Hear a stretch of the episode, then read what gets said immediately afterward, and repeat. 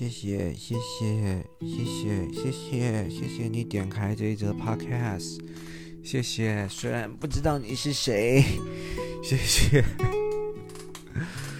哎呦，我的妈呀！啊，最后一集了，各位，这是我连录四集的最后一集了啊！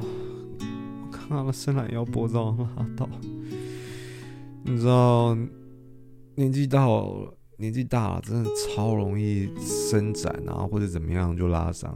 我不知道我听这个 podcast 的族群在哪里了。反正如果你还年轻，你是学生的话，你一定听不懂我在讲什么。我以前大学篮球队的时候，我也根本没有这些状况，好吗？如果你是已经出社会有五年、十年的人，你就知道我在讲什么。你听到这个，你一定觉得感同身受，莫名其妙。明显以前是篮球篮球队，然后现在拉随便拉个筋脖子都会拉到。唉，老话一句，可怜呐、真的是可怜呐、好了，好险，今天我留的最后一个主题是相对比较轻松一点的。OK，我们来聊聊摄影吧。偶尔上上一个礼拜够硬核吧？如果你上礼拜没有听，你真的是亏到了。分享创业从零到一的过程，我教了 business plan，how to do business plan。然后呢，这个 BP 的过程到底又怎么样？如何去做风险评估？没有听啊。好可惜，赶快回去听。所以呢，今天我们来一个相对轻松的主题，好吗？我们今天来分享一个主题，叫做给摄影新手的一些建议，怎么样拍出自己喜欢的作品。All right，那在这个主题开始之前，我必须还是得说，我不是专业摄影师。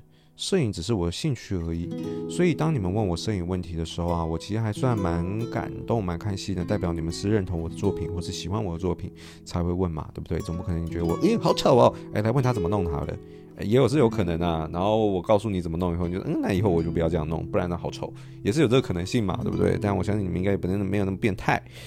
那，嗯，对。那像是这些问题的汇集啊，老样子就是透过我的这个 Instagram，他去他去他去这个这个叫什么来着的？他他他去他去大家来问我的，不好意思啊，刚刚分心了，看了一下游戏啊，所以不知道自己在讲什么。而且我现在边跟你们录影的过程中，我一直在按摩自己脖子啊，从刚刚开场我拉到以后，我到现在都还在按摩啊。我等一下没有按的时候再跟你们讲。那反正就是说，如果你有任何问题、任何想法的话，都欢迎透过 Instagram 告诉我。那我不定期也会开 QA，然后回复大家问题。所以呢，你们就赶快跟我去追啊，赶快去追起来啊，各位，好不好？直接去追起来。然后呢，我相信有很多人应该都已经不是第一次听了啦。那如果你是第一次听的话，你可以还是去追，啊，还是可以去追。那如果你是听已经不止一次的话，你该追了吧，对不对？我在里面常常会，很多人会问我一些商业相关问题，我都会回复。比较简单就是文字，比较复杂的话，我就会用 podcast，像今天这个方式。所以我前几集的内容很多都是跟有别人问过我的主题，然后我再再来录成 podcast。所以呢，是对你来说是绝对没有坏处的，好吗？那就准备进入今天的正题喽。其实我很容易被误认为是摄影师，可能是因为我的 Instagram 的版面吧，然后包含，嗯，就是，呃，就是，就是，嗯，好了好了，你这讲一下也没关系啊，就是公开一下我的这个，呃，这个这个感情状态以后，其实蛮多人，呃，认识我以后，可能都会以为我是摄影师，其实我真的不是啊，那我也不是不是说瞧不起摄影师，我也喜欢摄影。只是说我我觉得这样有点贬低这个这个这个这个这个这个职业了，毕竟我根本就没有这么专业嘛，对不对？所以其实我真的不是啊，我只是一个只是个路人，喜欢摄影而已。所以今天我给你们的建议啊，可能也就是很很素人型的建议，对，我也不知道对你们有没有有没有帮助，那你们就听听看吧，好吗？所以如果今天你对摄影有兴趣的话，那就欢迎听今天的 podcast。那如果你没有兴趣的话，你也别想走，给我听完好吗？OK，那我们就开始今天主题了。开始之前老样子，喝个水呗。，SMR。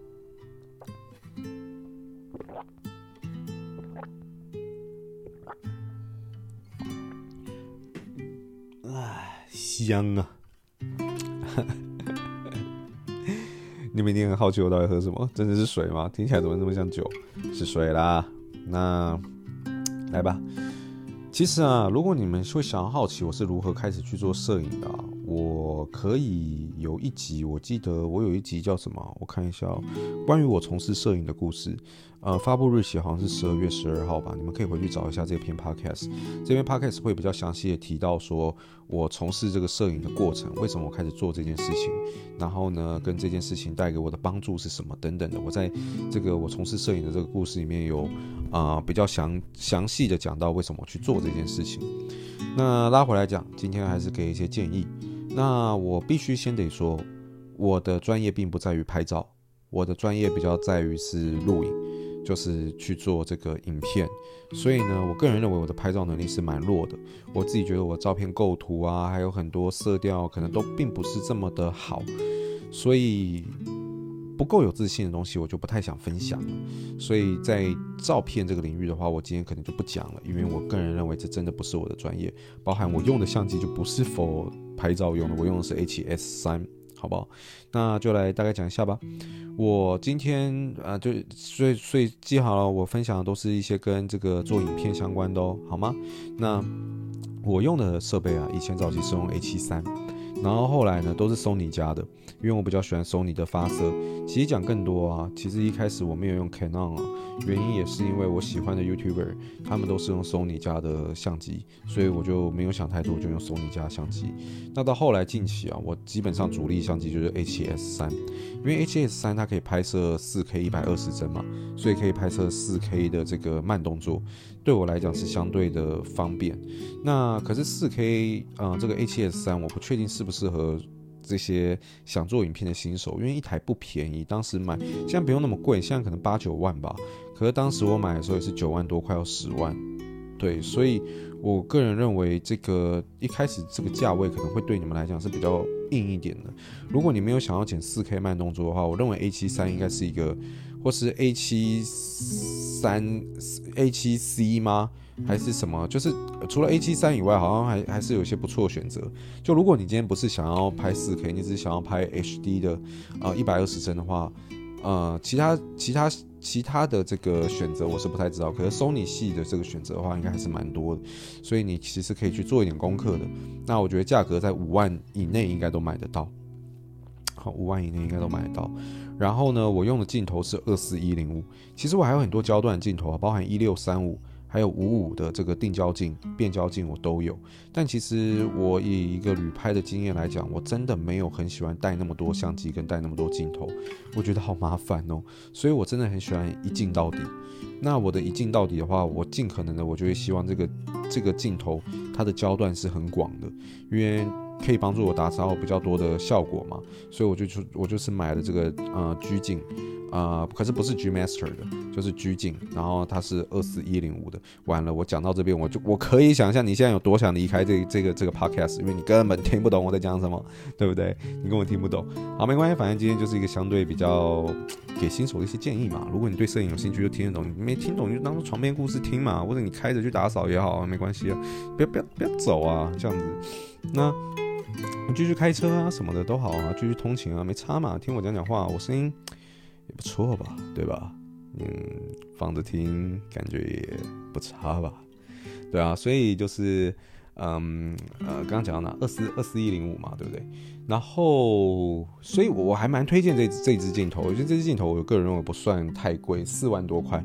可是它满足到蛮大的一个焦段，那光圈是四啦，不能说是大光圈，但是我觉得也堪用，也堪用。所以我自己的组成现在大部分就是一个 A7S3，然后再加一个二四一零五的镜头，呃，组合起来差不多要，然后再加 ND 滤镜，可能要十五万块。呃，对于一般人来讲，可能以新手来讲，这是有点高了，所以我会建议一般新手，我们可以先从 HD 的呃慢动作来开始去购入就好。那我觉得再加上一个好一点的镜头的话，应该是我认为七八万块搞定是没有问题的。如果你觉得变焦镜让你一开始比较贵的话，你也可以选相对便宜的定焦镜啊。我自自己的定焦镜是五五这个焦段，然后 f 一点八，但定焦镜能拍出来的东西相对就是比较。嗯，单一一点，然后而且我觉得也更更需要这个使用者对于设备的熟悉程度，所以我觉得定焦镜可能也会稍微的困难一点哦。对新手来讲，变焦镜应该会相对简单。那还有很多变焦镜是在变的过程中光圈也会改变的，那这就是看你自己的取舍啊。因为所谓呃锐度啊，还有很多的这个精细度，一定都会去做，一定都会有些变化。所以也不是说变焦越广越好。我知道市场上有很多变焦镜，它的这个焦段是可以从什么一六，然后可能到两百。之类的都有，这种变焦镜也很多，可是这个变变化幅度可能会导致于你光圈改变哦，那成成像品质也未必会好，所以你也还还是要看哦。你判断这个镜头好不好，其实最简单的方法你就看价位就知道，越贵的基本上这个东西跟好品质好坏跟这个价位基本上是成正比的啦，大部分情况是啊，对。那对，那而且这部分你可能也要考虑说，你身为摄影新手，你想拍的是什么？你想拍的是风景，还是人像，还是动物摄影？比方动物摄影，你有时候如果想要拍到比较远的动物的话，那你一定是选长焦嘛，你可能就选两百，对不对？两百到三百之类的，你这样才可以拍到远方的动物。那如果你选人像摄影的话，你可能不用到一百嘛，你可能一百以内就搞定。如果你要拍风景，你可能需要广角，你可能就要考虑一六三五。所以在做这个东西之前，你可能要先定位一下你自己要拍的东西是什么。那二四一零五这支镜头让我是觉得可拍风景又可拍人了，然后拉远一点，偶尔也可以拍到一些小动物了。所以我觉得也还算是可以够用。所以我就是个懒人镜啊。但市场上有句话是这样讲啊，变焦镜就是这样子啊，什么都可以拍，但什么都不是最专业。对，所以。就是会有这么一点点的可惜，但我觉得无所谓。那我们设备讲完以后，再来讲，嗯，呃，软体好了，我们来讲软体。我自己使用的软体是苹果系统的，我是使用这个 Final Cut 啊，Final Cut Pro。那 Premiere 我知道也是很多人在用，但因为我没有用过 Premiere，我也不熟，所以这边就不多做介绍。那我认为 Final Cut Pro 它其实应该算是一个苹果自家生态一个我觉得还蛮好用的一个软体，我是蛮推荐大家。我用到现在，我是觉得非常好用。那我知道很多人比较关注我一点就是我的调色，基本上你们看到的每一个画面我都有调过颜色。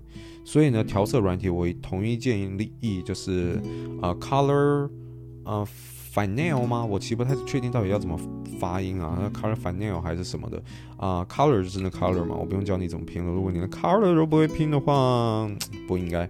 但是 Final 的话是 F I N A。L E F I N A L E，那我也听过有人是念 Color Finale，我就所以，我实在不是很清楚到底是 Color Final 还是 Color Finale，我这不是很清楚。管管它，反正就是你们去搜寻，那它会有试用版，你们可以试试看。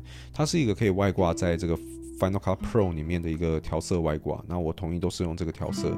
如果你不是很清楚该怎么调色的话，你可以去下载一些我的免费的这个 LUT。呃，然后跟看我的一个关于调色的 YouTube 影片，里面有大概讲解到这个调色软体该怎么使用啊。我觉得你可以给你的一些呃调色基础做一些大概的基础认识。好不好？所以软体基本上我也不多说，其实我用的软体大概就是这样子。那如果对于这个 Final Cut Pro 不是很熟悉的话，或者这些软体应用不是很熟悉的话，我统一建建议直接把这个软体名称打在 YouTube，然后再打一个 Tutorial，然后去看一些教学影片。那我不是在贬低台湾人，但我认为台湾亚洲区的的这种教学的视频相对较少。所以我自己大部分情况，我都是看国外的一些教学，国外的 tutorial，我觉得对我的帮助比较大。所以呢，我会建议你们可以去搜寻国外的这些资源，然后呢，去学怎么去怎么去使用。我认为就算英文没有到很好，应该也还是可以。毕竟你看着画面，看它操作，然后就看到变化，那你应该就算没有听很懂，你应该也还是知道发生了什么事嘛，对不对？所以，呃，我认为是可以去学一下这个这个这个。不管是软体上的应用，或者调色软体上的应用、剪辑软体上的应用，这些我觉得都是可以去学一下。那我认为调色的基础其实都一样，所以你这一套调色基础学成以后，你知道调色原理以后，其实你应该也会很上很快的上手。另外一个照片的软体就是 Lightroom，这个我应该不用多多介绍，很多人应该都认识 Lightroom，Adobe 底下的一个软体哦。所以我自己在做照片调色的话，全部都是用 Lightroom；影片调色的话，都是刚刚我提到的另外一个软体。那软体我们这边讲完了以后呢，我们来讲这个在拍摄上的一些我自己的习惯好了。呃，给新手的一些建议哦，我自己的想法是这样子，就是第一，去多参考别人的作品，去多参考你喜欢人的作品，去参考你喜欢人的作品。诶，你很喜欢这一幕，你去了解为什么你喜欢这一幕啊？这一幕很美，为什么？哦，因为它打出了一个我觉得很漂亮的逆光。哦，因为他这边放慢慢动作，我觉得他很有 feel。哦，因为他这边颜色调得很漂亮。哦，去理解、去揣摩、去模拟你喜欢人的作品的原因是什么？去把它记录下来。然后呢，最好的练习摄影的方式就是直接站出去练，就是直接开始拍摄，直接跟你的朋友啊，不管是拍照啊或者录影啊都好。然后呢，去开始去揣摩那个氛围。先去找我觉，我觉得最快的方法，我觉得，呃，模仿不是坏事。我觉得所有风格哦，或是你自己的这种自己喜欢的作品哦，很多在一开始你根本还不熟的情况下，很多都是透过模仿慢慢来的。先透过模仿你喜欢人的作品，然后做出东西了，然后呢熟了，然后呢再慢慢的在这个过程中加入自己喜欢的元素，变成属于你自己风格的作品。我认为。顺序上来讲，应该要是这样，除非你真的是非常有想法、非常厉害，一开始不用参考任何人作品，就做出了属于你自己的风格，然后你自己很喜欢的东西，那也那也没关系。只是我是说，大部分人我觉得可能更快的一个做法，应该是先去了解你喜欢人作品是什么样子，然后去理解你为什么喜欢他的作品，把它记下来以后，再外出。呃，在不管你在录影或者在拍照的过程中，尽量去揣摩类似的情绪跟类似的做法，去理解为什么这样做。像我当时很喜欢，我当时开始刚开始接触摄影的时候，我是喜欢有一对韩国情侣，然后呢，他们是一个就是拍这种旅拍影片然后爆红的一对情侣，叫什么 Kyung 六 Film 吧，K Y U N G，然后六数字的六，然后 Film F I L M。那你们去看他的影片，你们就知道他基本上都拍他女朋友，然后都是一些旅拍作品。当时我会开始跨入摄影，也是因为看了他的作品，然后我觉得哇、哦、好喜欢。然后那个时候我记得我就过几天就要去东京了，我就跟当时的呃女友，我就决定想要来做类似的事情，所以我们就来拍。我记得那个时候我做了一个分镜表，我把所有我参考了他，我觉得漂亮、我喜欢的分镜全部写下来，然后呢，逼自己一定要记得把这些东西录下来，因为。我如果想要做一个完整的作品，我又没有不熟悉，我又什么都不会的情况下，我如果不做这么详细的表格，我觉得我就只是在乱拍，然后乱剪，然后最后可能就变一坨四不像的东西。嗯，我觉得可能没有很好，所以一开始我就在脑中构思了我可能想要呈现的样子长怎样。当然，因为我一开始不熟设备，然后呢，设备的画质也相对没有那么好，所以做出来作品一定也没有这么的像。然后呢，一定有很大落差，但我觉得这都无所谓，因为你会在做的这个过程中慢慢发现自己不足的地方在哪里，然后你一定是透过学习去改善你不足的地方，然后越修正越好，越修正越好，然后慢慢的会有你喜欢人的风格，又或是会有你自己的风格。所以我会给大家建议就是，呃，不只去了解你喜欢人的风格是什么，然后呢，也在你每一次的练习之前，就告诉自己你想要在这次的练习中获得什么。然后尽量去揣摩跟尝试，看能不能做出类似的东西。所以那次后来回来的时候，我就把我拍的东西，我记得在分镜表上面我，我就很简陋的分镜表啊，绝对不是你们想象中很专业，因为我以前刚接触摄影，我怎么可能懂那些东西，对吧？所以也就是打一个很大概、很大略的东西，那可能就是尽可能去满足我。觉得美的画面应该要呈现的东西，跟要注意的事情是什么？怎么样抓角度会比较好？怎么样？怎么样？我觉得最好的练习方法，真的就是大量的练习吧。以摄影来讲是这样子，然后回来的时候就开始剪嘛，然后再透过剪的过程中，你也会更熟悉剪辑软体。所以我觉得这个过程就是一个很实、很实战、很实做的过程。你一直拍就越熟悉硬体，你一直剪就越熟悉软体，这样子。然后，关于国外的一些资源，像 Daniel Scheffer 啊，像 s a n c o d e r 啊，嗯，或是有另外一个叫 Transition 的，我忘记叫什么了。反正我认为就是做这种旅拍的啊、Cinematic Vlog 的 YouTuber 很多，包含我刚刚讲到的那个韩国人，或是日本有个叫 Aux Out A U X O U T，其实这些都是我看非常多，然后去敬仰跟学习的对象。然后从他们的作品去思考，有什么可以用在我的作品，有什么适合我的作品。呃，因为我拍的是比较清新一点的，是比较啊、浪漫一点的风格，所以有些比较快快节奏的 transition 或是比较欧美式的调色，其实比对比比较强的，我觉得不太适合亚洲人的肤色，会变得比较黄啊。欧美人皮肤比较白，然后呢，他们可能适合这种呃比较强对比的的这种调色方式。我认为在亚洲可能就没有这种比较清新日系的感觉，所以每个不同的风格，它呈现的方法跟它去揣摩的那种做法其实都不一样。所以刚刚举例到几个 YouTuber，我觉得你们是可以把它记下来，然后去听，然后呃不是去听了，去看他们的作品，然后从他们的作品也去延伸去思考自己要是什么，然后在每一次练习的过程中，尽可能的去把这些东西做下来。如果你喜欢的是我的作品的话，我就可以告诉你几个我在拍摄的时候的点。我可以直接告诉你，我在拍摄的时候，第一，我一定是使用 log 档。如果你今天不知道什么是 log L O G 的话，去看我的 YouTube 频道里面，我有一篇专门在解释什么是 log 档。那 log 档其实讲出来，它就是会让你有更强的这个色彩宽容度，还有动态范围，让你在后期调色，还有当时在拍的过程中，就可以记录到更多的这个光影讯息，还有色彩讯息。那讲是这样讲，你可能听不懂，我觉得你就去看我 YouTube 有一集我在讲为何你拍摄要使用 log。那我觉得在里面应该讲得很详细，可以让你知道 log 档对你到底有什么帮助。那第一，我一定是拍 log 档，因为我后期我所有颜色都要我自己调。然后再来就是我每一次拍摄几乎百分之九十九点九九，我都用一百二十帧，也就是拍满格，就是帧数最高，就是。因为我很喜欢用慢动作，你们应该会发现我的影片有大量的慢动作镜头，所以我觉得慢动作是一个很唯美跟一个很舒服的一个过程，所以我的影片会有大量的这个慢动作镜头，但我不确定我什么时候会使用到慢动作，所以即便这边只是一个讲话的过程，我根本不会用慢动作，我基本上也懒得调参数，所以我会一直都使用一百二十帧，都用慢动作的方式去拍，即便最后我在剪的时候，我根本不会用。这个慢动作去呈现，我还是会在拍摄的当下就使用一百二十帧去拍这个画面。所以呢，我的拍摄的一些习惯，除了我刚刚讲的一定要使用 log，然后呢，一定要拍一百二十帧之外，嗯，里面呢，我也有一集 YouTube 在介绍我常用的一些技巧，我拍摄时常用的一些技巧。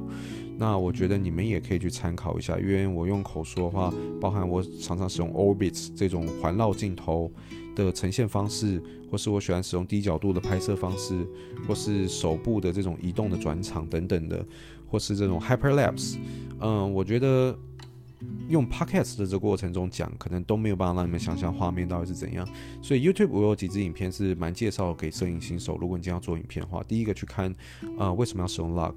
第二个去看，嗯，第二个去看这个，可以看一下调色，就是我一开始跟你们讲到，就是如何调色的这个这个影片，我觉得也蛮适合的，因为这会让你知道你在用颜色上面可以怎么样去做调整，然后再可以去看这个我拍摄时喜欢的一个习惯，对，我觉得这三部影片是还蛮值得你们去看的，是不是？刚刚还有什么忘记啊？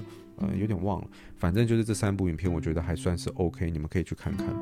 然后我觉得应该是可以帮助你们在就是前期，嗯，垫下一些基础啦。所以我今天想要 summary 一下，我觉得今天是一个比较闲聊性质的一个 podcast。嗯，我们聊到了硬体嘛，我告诉你，我觉得我用的硬体是什么。但如果你今天是比较预算有限的话，我认为你可以选择相对较亲民的硬体。那呃，原因是什么？然后再来，我也讲到我使用的软体。再来，我也分享了几个 YouTuber。的我参考的对象，我觉得也都是你们可以参考，跟我一开始是怎么学习的这个过程，我认为都是还蛮适合大家。跟如果你喜欢我的作品的话，我注意的点是哪些？我会拍一百二十帧，然后我会怎么样子调色？那调色这个还有我拍摄的手法，我觉得就是你们去看 YouTube 会比我口说来的更详细。然后呢，呃，我都是拍 log 档等等的，这是我的一个习惯，然后可以分享给大家。然后我认为比较好的练习方式就是透过呃模仿别人的作品，然后尽可能去揣摩了别人的作品，然后呢，在熟悉的这个过程中再加入自己的元素。呃，这个过程我觉得没有捷径，诶，我真的觉得没有捷径，就是大量的练习，然后大量的尝试，你才会进步。对，我这是我给摄影新手的一些建议，还有我用的不管软硬体等等的一些想法。好了，那我觉得今天的 podcast 可能就聊到这边。我觉得我终于要成仙了啊！我终于要成仙了。如果你觉得今天这期 podcast 对你有帮助的话，哦，对，我已经没有在揉我的脖子。如果你觉得今天这期 podcast 对你有帮助的话，拜托给我一个五星评价。我已经连续录 podcast 已经两个多小时了，我好累。然后。我可以休息一个月了。你的五星评价对我来讲是非常大的支持哦，拜托。那今天的 podcast 就到这。如果你还没有追踪我 Instagram 的话，赶快去追踪，因为我都会不定期的在上面去募集你们的问题。所以接下来 podcast 要录什么，我也不知道。反正就透过你们告诉我你们还想听什么，我就会来参考，然后来录一些 podcast 给你们分享，好吗？那我们就下一期再见了，拜拜。